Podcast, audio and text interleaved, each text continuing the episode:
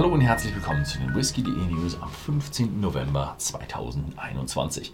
Und wir haben eine ganze Reihe an Nachrichten rund um den Whisky, viele neue Whiskys, viele neue Brennereien und auch ja, viele, viele, viele andere Nachrichten zu Whisky. Die erste Nachricht, da geht es um ein Fass und zwar von Diageo und die haben das Fass gestif, äh, gespendet an die Distillers Charity und zwar ist es ein Fass von Talisker von 1978. Die Auktion findet am 3. Dezember in Edinburgh statt und sie erwarten, dass sie ungefähr 500.000 Pfund mit der Versteigerung einnehmen werden.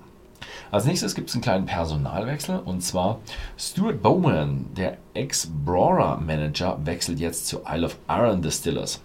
Aber nicht die Isle of Arran bekommt einen neuen Brennereimeister, sondern die Lochranzer Distillerie im Süden der Isle of Arran, die auch zu den Isle of Arran Distillers gehört. Der, der jetzige David Livingstone, ähm, der jetzige Distiller David Livingstone wird dadurch ersetzt. Ja, als nächstes gehen wir weiter in die Lowlands. Und zwar kriegen die Lowlands eine neue Grain-Brennerei. Die erste Grain-Brennerei seit zehn Jahren. Der Bau wird ungefähr 46 Millionen Pfund kosten und die Brennerei soll 20 Millionen Liter Reinalkohol pro Jahr produzieren. Also ein richtig großes Ding. Als nächstes haben wir einen neuen Whisky und zwar von Tamdu. Tamdu Quercus Alba Distinction ist eine limitierte Abfüllung von Tamdu, wo der Whisky in ausschließlich First Fill Sherry Fässern aus amerikanischer Weißeiche, also diese Quercus Alba, reifen durfte. 48,5% Volumen und er soll noch diesen Monat auf den Markt kommen. Nächstes haben wir wieder so ein ja, ich will nicht sagen Promi-Whisky, aber halt wieder so eine Kooperation, diesmal mit DC Comics. Und da wird ein Batman-inspirierter Single Malt rausgebracht. Ich hoffe mal, das ist so Adam West Batman, weil es ist der einzige Batman. Und ähm, ja, es werden 145 Flaschen rauskommen, also sehr, sehr, sehr limitiert, sehr, sehr, sehr, sehr teuer. Und also ich erwarte nicht, dass ich auch nur einmal so eine Flasche sehen werde. Uh, und der Whisky soll dann Inish Tree Speyside Single Malt heißen. Und das soll nach dieser fiktiven Stadt uh, Inish Tree im ja, Gotham-Universum sein. Es ist aber ein Imperial, also eine aus der Imperial-Brennerei, die geschlossen wurde. Und zwar im Jahr 2013. Also wird auch ein sehr, sehr interessanter Whisky sein. Ob das gut ankommt, werden wir sehen.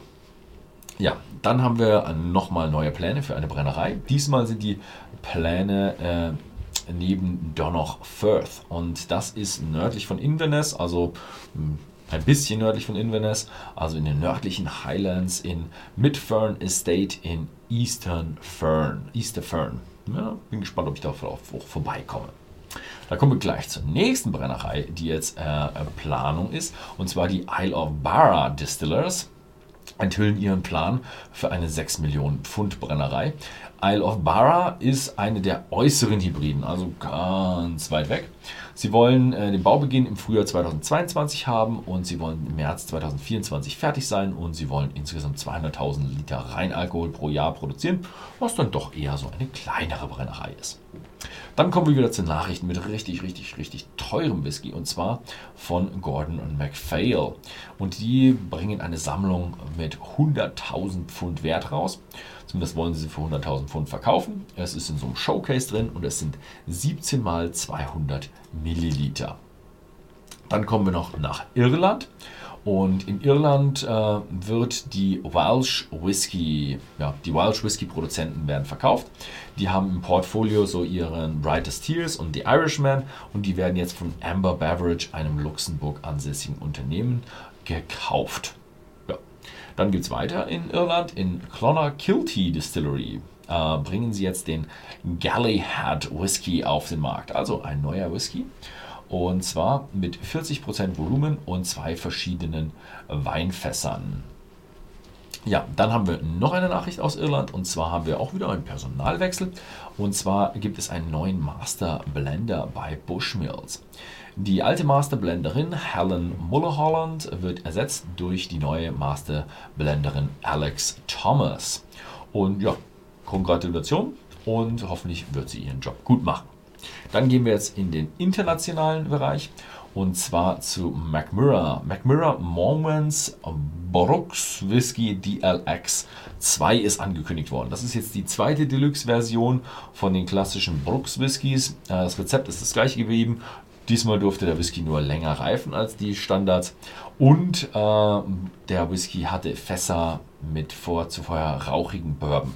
Wobei das muss ich ein bisschen noch stellt ich ein bisschen Frage, ob es nicht vielleicht Ex-Bourbon-Fässer war, wo dann rauchiger Whisky drin war und jetzt dann der McMurra. Aber ja, also er soll einen gewissen rauchigen Einfluss haben dadurch. Limitiert auf 1999 Flaschen mit 44% abgefüllt. Und äh, die letzte Nachricht direkt vom Whisky ist von Nicker.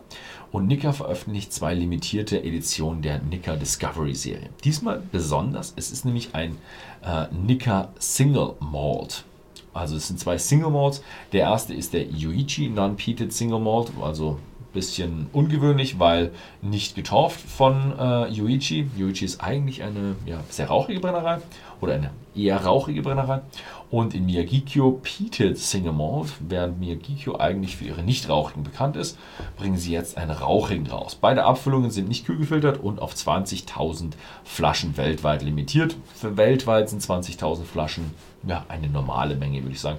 Also vielleicht sieht man davon auch ein paar in den, äh, wie heißt, in den Läden oder auch nicht sofort ausverkauft, aber sie werden relativ teuer werden. Ja, also ich habe schon gehört, Früchte über 300 Euro.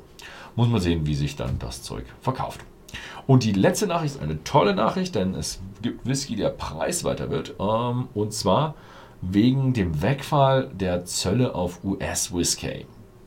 Ja, die US-Amerikaner und die EU haben sich zusammengesetzt, haben sich vertragen. Da gab es ja diesen Streit um, um Aluminium und Stahl und äh, im Gegenzug hat dann die EU Zölle auf Motorräder, amerikanische Motorräder und eben auch US-Whisky gemacht. Der Zoll hatte große Einflüsse auf kleinere Whisky-Produzenten, die größeren Whisky-Produzenten, die ihre, ihren Rohwhisky nach Europa schicken konnten und dort äh, dann abfüllen konnten, konnten ihre ja, ihren Wert, den sie importiert haben, kleinrechnen und deswegen wenig Zoll bezahlen. Deswegen sind da nicht so große Preissteigerungen entstanden, wobei die kleineren ihren Wert äh, schon in der Flasche rüber transportieren mussten und das hat dann zu höheren Preisen gefügt und im Grunde 25% wegen diesen Tariffs. Und die fallen jetzt weg. Das heißt, jetzt können wir aufjubeln. Wir werden die ganze äh, neue Rye-Welle und die ganzen neuen kleinen Craft-Brennereien mit ihren Bourbon oder Four Grains oder sowas wieder preiswerter in Europa erleben dürfen. Ja, und die Amerikaner freuen sich auch, weil die können ihr Zeug exportieren. Ja, das war's mal wieder. Vielen Dank fürs Zusehen und bis zum nächsten Mal.